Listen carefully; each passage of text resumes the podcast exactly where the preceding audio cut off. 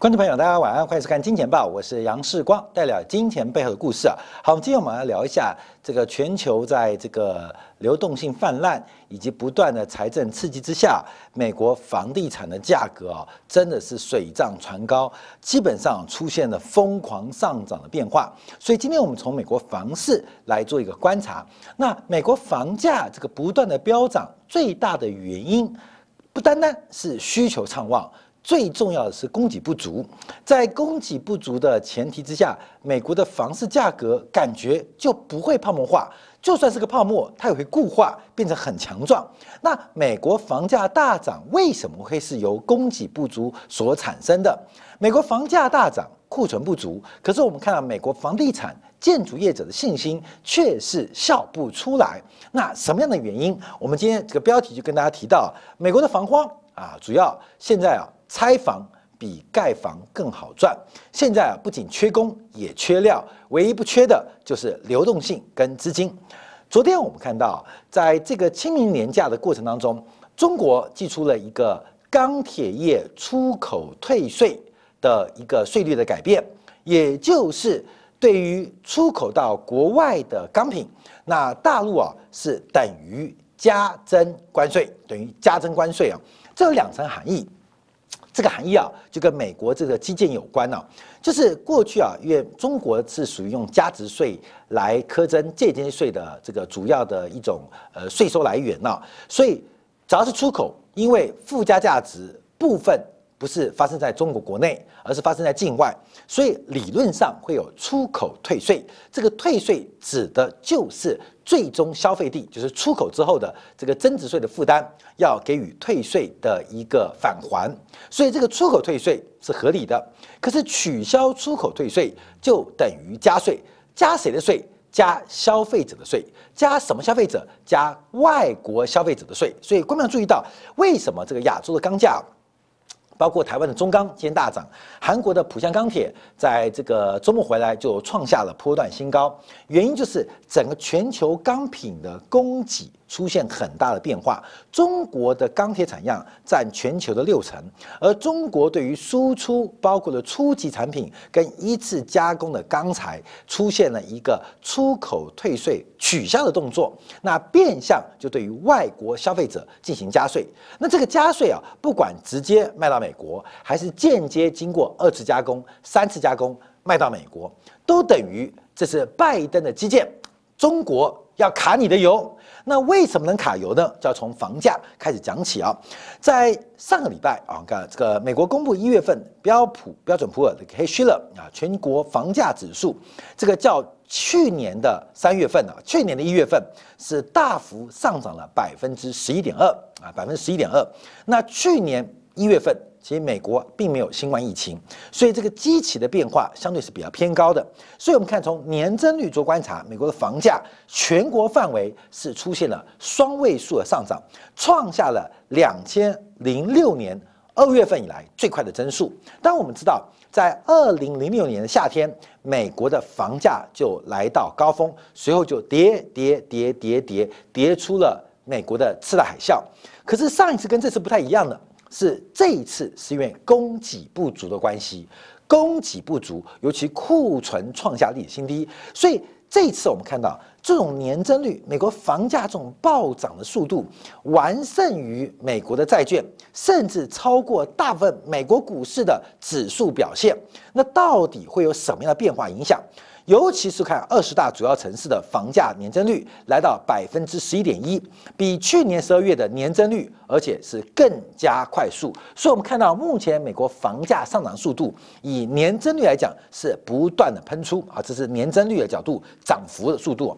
那我们以绝对价格观察，这边总共有三条线，分别是二零一九、二零二零跟二零二一。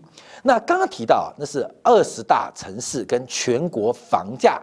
全面性的范围，那这边啊，从统计的角度，另外抓出中位数啊，中位数就从零到一百，总共卖出一百间嘛，总共卖出一百间嘛。那最便宜那一间，最便宜的那十间，最便宜的四十九间不算，最贵那一间，最贵那十间，最贵的四九间也不算，算中间那一家啊，中间那个价格啊。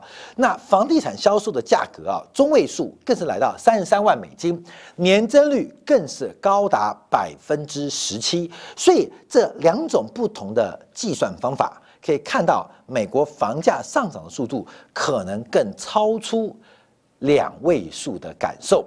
那美国新屋的售价。也是创下历史新高，所以美国目前来讲是有行无市，美国房地产是有行无市。从房地产价格的一个暴冲啊，就看到非常明显的变化。好，那重点我们先看到这个从抢房的热潮做观察，这边分别是二零一七、二零一八、二零一九、二零二零跟二零二一。那这个比率啊，纵轴是比率哦，纵轴比率，横轴是每一个年度的月份。那这个比率什么比率？就是在两星期以内。能够把房子卖掉，就是你把这个房子啊挂上架，上架来卖，两周之内甚至更短时间卖掉的比例有多少？我们看到今年到二零二一年到二月份啊，到一月份为止啊，到二月份为止啊，我们看到这个比例已经接近六十 percent，也就是美国有三分之二的房子一上架马上被抢走。关没有？这个房子上架要来看屋嘛？看屋之后讨价还价。能够在两周之内就卖掉，可能啊，大家买股票都还考虑两周以上，可是美国买房子基本上看都不用看，考虑都不要考虑，有三分之二的房子基本上两周以内甚至更短的期间就直接卖掉，所以目前形成了一个卖方市场。卖方市场，因为这个买方的这个抢购的意愿，你从整个谈判价格的时间可以观察，所以从美国这个成交的速度做观察，每个房价感觉还有的涨，还有的涨。为什么？因为买方没有时间嘛，卖方这个等你啊，等你啊，你不加价啊，马上就卖掉。所以看到这个整个美国房地产的热度是非常非常高的。好，那我们看主要原因啊，是美国住宅的供应量创下了。一九九零年以来的最低，一九九零年最低。从美国不管是售屋，包括了租屋做观察，基本上都看到非常明显，整个美国的房地产目前失去了供应量。这个美国房价上涨，就感觉跟货柜航运的仓位一样哦。现在供给出了问题，那供给等下我们提到，先讲到库存。现在目前住宅的供给量基本上是创下了几乎是。这个石油危机以来的新低，统计以来的新低啊，独栋住宅的供给量，所以目前美国房地产的供给量跟存量是非常非常稀缺的。好，那再观察一下，从这个待售的房屋来做观察，待售的余屋做观察，仅仅仅仅只要两个月就能销售啊，这个待售的独栋余屋啊，待售独栋余屋，刚刚是全面的这个房价全面性的做观察，那。过去大概需要六到七个月，六到七个月就可以呃，就是呃供需的平衡点。现在大概只需要两个月，两个月就可以把房子卖掉。所以目前美国的房荒问题是非常非常严重。好，刚从需求啊，从呃这个价格，从这个周转率，再看到供给数量，我们再看到库存，从前面的价格看到了周转。看到了供给量，先看到库存。那这也是二零一七、一八、一九、二零到二一啊，这个分别五个年度来做观察。这个五十大房屋的库存跟去年三月份同期相比，下滑了超过一半。去年有两百万户，今年剩一百万户；去年有一百万户，今年剩五十万户。截至二月底啊，全美待售的房屋只有一百零三万套。只有一百零三万套，是一九八二年以来最低的局面。美国现在人口大概是三亿两千万人，一九八二年美国的人口只有两亿人。一九八二就四十年前，美国人口不到两亿人。可是我们看到，目前美国待售的房屋三亿的人口，只有一百零三万套的房子可以来相做对比，这是一个历史上最低的一个观察。那全美的一百零三万套跟去年做相比，去年同期是一百四十六万套，所以我们看到不仅全美缺，五十大城市的库存更缺，全美的库存跟去年相比减少了百分之二十九点五，而大城市五十大城市房屋库存的比例比去年更是下滑了百分之五十二之多，所以我们可以看到，目前美国房地产的价格变成一个非常刚性的。泡沫啊，放下刚性泡沫。那为什么泡沫呢？我们看到从房价跟租金比就看到很明显，目前整个租金的投报率啊，基本上是非常非常低啊。所以以投报率做观察，美国房地产的投报率是出现了非常严重的泡沫化的一个嫌疑啊。因为从价值逻辑啊，可是事实上我们看到，在整个财政刺激方案之后。大量的这个流余款啊，股市去不了嘛，股市贵了，债市在走空，其他投资都不是贵了，就是快要跌了，所以只好去房地产，形成了整个财富的洼地啊，这个财富聚集跟囤积地方。美国房地产的金融属性，在持续的货币刺激跟财政刺激下，它的货金融属性、货币储藏的属性变得非常非常大，所以用租金跟房价比。当然是泡沫，那是属于实用主义，属于工业属性，属于消费属性。用消费属性来做观察，美国房价是泡沫的。可是以金融属性做观察，好像美国房价现在有非常刚性的变化，刚性的变化。所以我们看到这个比特币啊，还是越挖越多啊。美国房子是越卖越少，所以严格来讲，买房买比特币还不如买买买美国房子。那为什么？为什么？我们看到，这是我们去年有做追踪啊，越美国的建筑成本。出现了非常疯狂的飙升，光是以美国的木材期货，过去一年以来涨幅高达了百分之两百六十八，百分之两百六十八。我们底下看了一张图啊，就是美国木材的价格。这木材的价格啊，过去在从八零年代、九年代到这个两千年，其实房地产的价格跟木材价格是有周期关系，就是随着。呃，房地产周期的畅旺，木材价格水涨船高；房地产景气走空，那木材价格走低。可是从来没有出现过是由木材期货来带动美国房地产的景气，也就是面粉大涨，带动了面包的价格。那面包对很多人来讲是刚性需求，是不得不要的一种需求，所以面粉的飙升基本上带动了面。面包的涨价，但面粉飙过头，导致面包师傅不想做面包啊！现在这个美国的房地产就变，面粉涨太多，面包师傅面包师傅就算在面包成品加价，也是入不敷出，所以变成面包师傅，也是房地产的建筑商，基本上没有意愿增加开工的变化，再加上美国土地价格走高。木材期货价格走高，我们看到其他类似的建材，不管是玻璃，不管是水泥，另外当然我们看到热轧钢卷。那美国房地产用钢铁的房子比例是很低的，可是我们看到美国原材料的价格出现了非常疯狂的喷出走势，非常疯狂的喷走势，也就是你把旧房拆了啊，旧房拆了，我们讲啊，这个买车啊。昨天今天刚提到这个，大家知道 Volvo 嘛，宾士嘛，这个呃整车零件比嘛，啊，大家知道买车知道什么叫整车零车零件整车比啊？就是说这车买的虽然不贵，修起来很贵，甚至有人觉得我把这个车啊，就是按照市场零组件，我把它买回来拼装成车，像 Volvo 百分之六百多，也就是零件，你一台车对不对？买一台车可能五十万，你要买相同一部车的零件，可能要三百万。啊，就是六倍之多，就是零件跟整车比啊，有没有用这个零件整车比啊来判断一个车子买的合不合理？因为有的车子故意卖的很低啊，很多这车价卖的很低啊，但修起来要人命啊，那基本上就是不靠卖车赚钱，靠修车跟售后服务赚钱啊。那现在美国房地产也出现变化，你把房子拆了啊，把这些呃剩余的有用的建材拿去二手卖掉，再把土地卖掉，会比把组合成一个房屋好赚。说明，你懂意思了吗？就是把一个房子啊，你就不要盖了。有木材的，把木材卖掉；买到了钢铁，买到了设备，买到水泥，你转手卖掉。你有土地，转手卖。美国土地价格涨很凶啊，卖掉，还去他妈腾什么劲啊？还盖房子？不用。所以变成美国建筑商啊，基本上对于房地产的这个施工或建筑啊，顿失兴趣。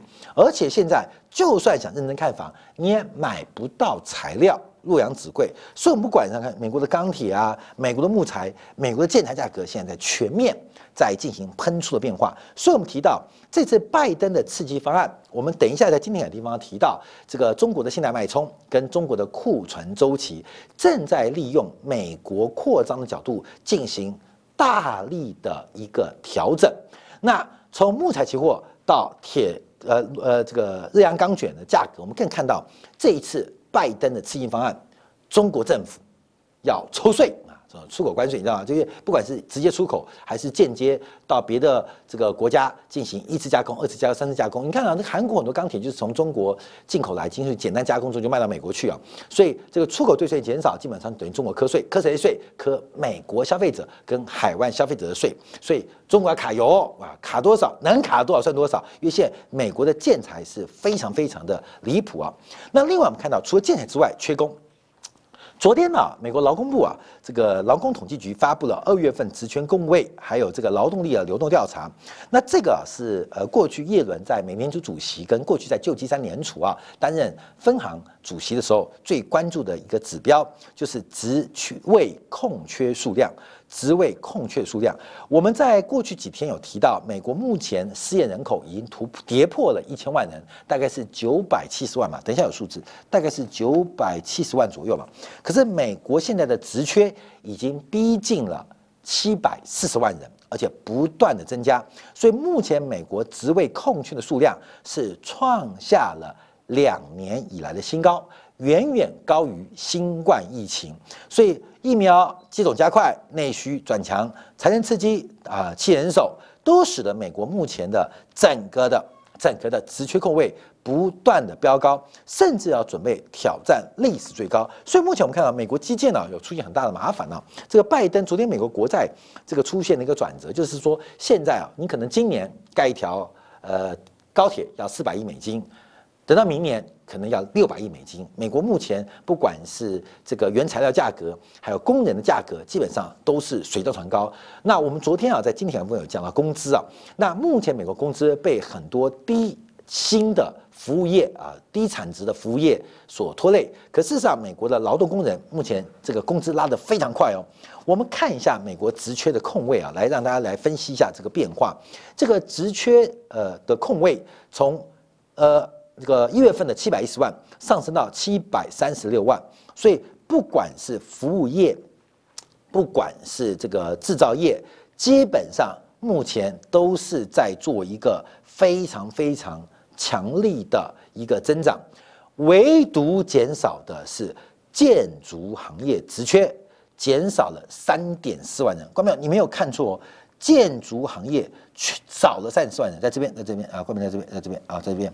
很妙，美国房价狂飙，供给不足，没有库存。可是从美国的建筑行业，对于建筑工人的需求不增反减，不增反减。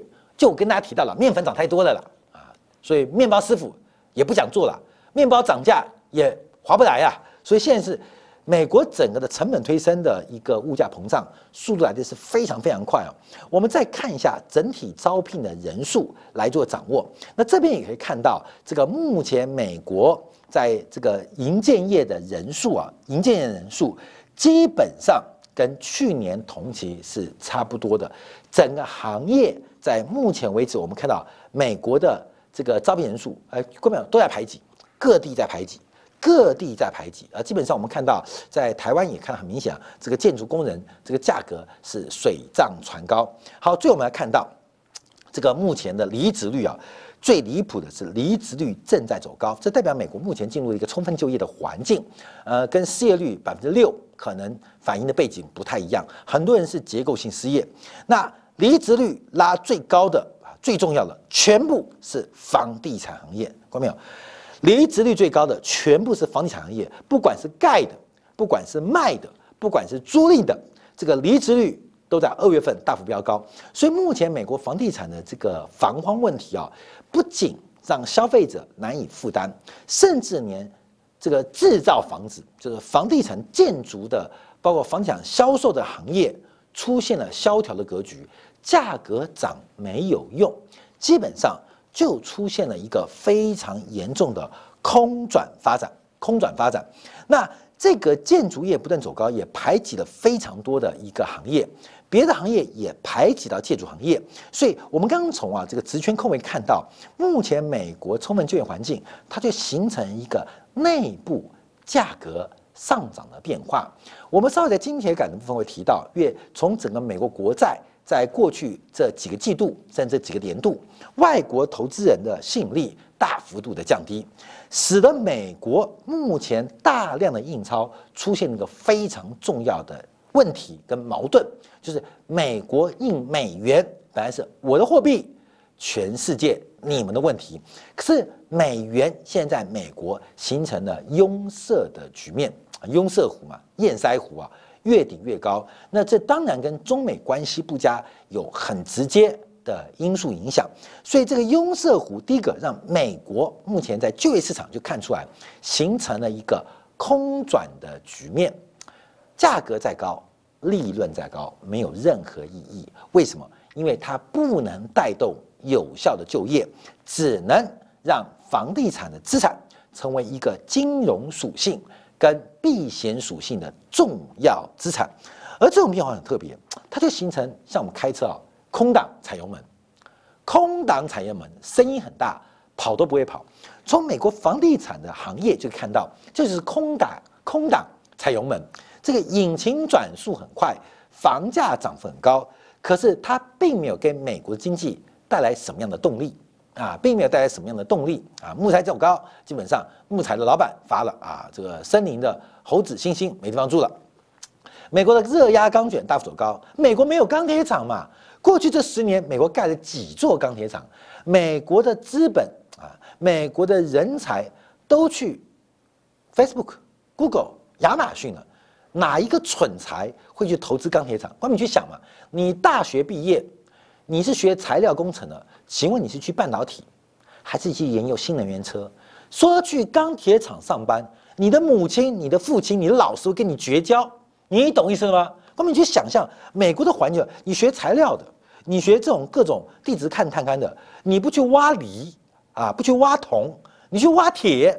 你做材料工程不去研究新能源，你学化学的不去研究制药，你去研究钢铁，所以美国的供给出现大问题。那这个变化我们就带点阴谋论，好不好？关门我就讲题外话。中国把出口中国钢材的价格进行出口退税的减少，等于变相提高外国消费者的成本。关门你去想想哦，就像现在航运者，最近像那个中海宇呃中呃中远洋啊，台湾的长荣、阳明都公布了超级财报啊，吸引很多人。哎，那他干嘛？现在缺员，缺船员嘛，高薪增才。看到没有？同样是大学毕业学材料工程的，过去都是去搞半导体、搞新能源车。那现在是不是要回钢铁厂上班？因为钢铁厂缺乏这些关键的材料工程师啊，那会发生什么事情？看到没有？那特斯拉有这个关键，这关键是大概是广泛的。我们举例啊，那特斯拉应聘本来是五个位置，有一百个人来争取。现在五个位置剩下二十个，因为另外八十个人跑去水泥、钢铁、木材啊去上班的。那么这很重要，这是美国经济可能倒退化过程。所以我们提到这个中美的对抗本来就是国际分工的产物。中国往上游发展是经济必然的变化，美国只能进不能退，而美国选择跟中国做对抗是一种退步的象征。现在就很简单，中国不做了，老子不干钢铁了。我要干新能源，那请问美国的钢铁，美国从加拿大的木材，那从哪边来？高明懂意思吗？美国人没有袜子穿了，是不是要拨一部分人去生产袜子？你去想，这视线是比较优势嘛？美国本来很多人可以专门在亚马逊收快递啊，现在没有袜子了，来是中国做。现在我们举极端例子啊，现在不舒服了，所以现在去要去做袜子，哎，那亚马逊员工就变少了，所以。美国这一次啊，在全球进行的一些不管对中国的敌对，这并不是中国会不会赢的问题，而是美国选择的是一个逆比较优势的做法。所以看到美国这次房地产防矿的问题，泡沫的固化会产生什么样影响？最后跟大家报告，因为虽然现在失业人口仍有九百七十一万，可美国的职缺现在已经有七百四十万，这个职缺跟失业比。几乎要创下新低的格局，这种充分就业，可是却空转的变化，是特别值得我们观察跟留意的。就我们提到，在内部美元堰塞的过程当中，流动性无法释放过程当中，会不会形成一个叫做内升外贬的过程？内升外贬的过程。过去世光长期认为民主党执政，美元会转强。可是，在这次拜登跟耶伦政之下，我们从房地产的一个融景，却看到了会不会出现内部升值、外部贬值的可能性跟风险，感觉有越来越大的几率。正在向我们靠近，分享给大家。好，感谢大家收看。稍后我们在今天今天的部分，针对中国的信贷脉冲跟库存周期，再搭配美国的库存周期，昨天提到的跟美国的目前信贷的格局，来分析一下下半年投资的重要方向。明天同一时间晚八点，杨思官在《见报》与您再会。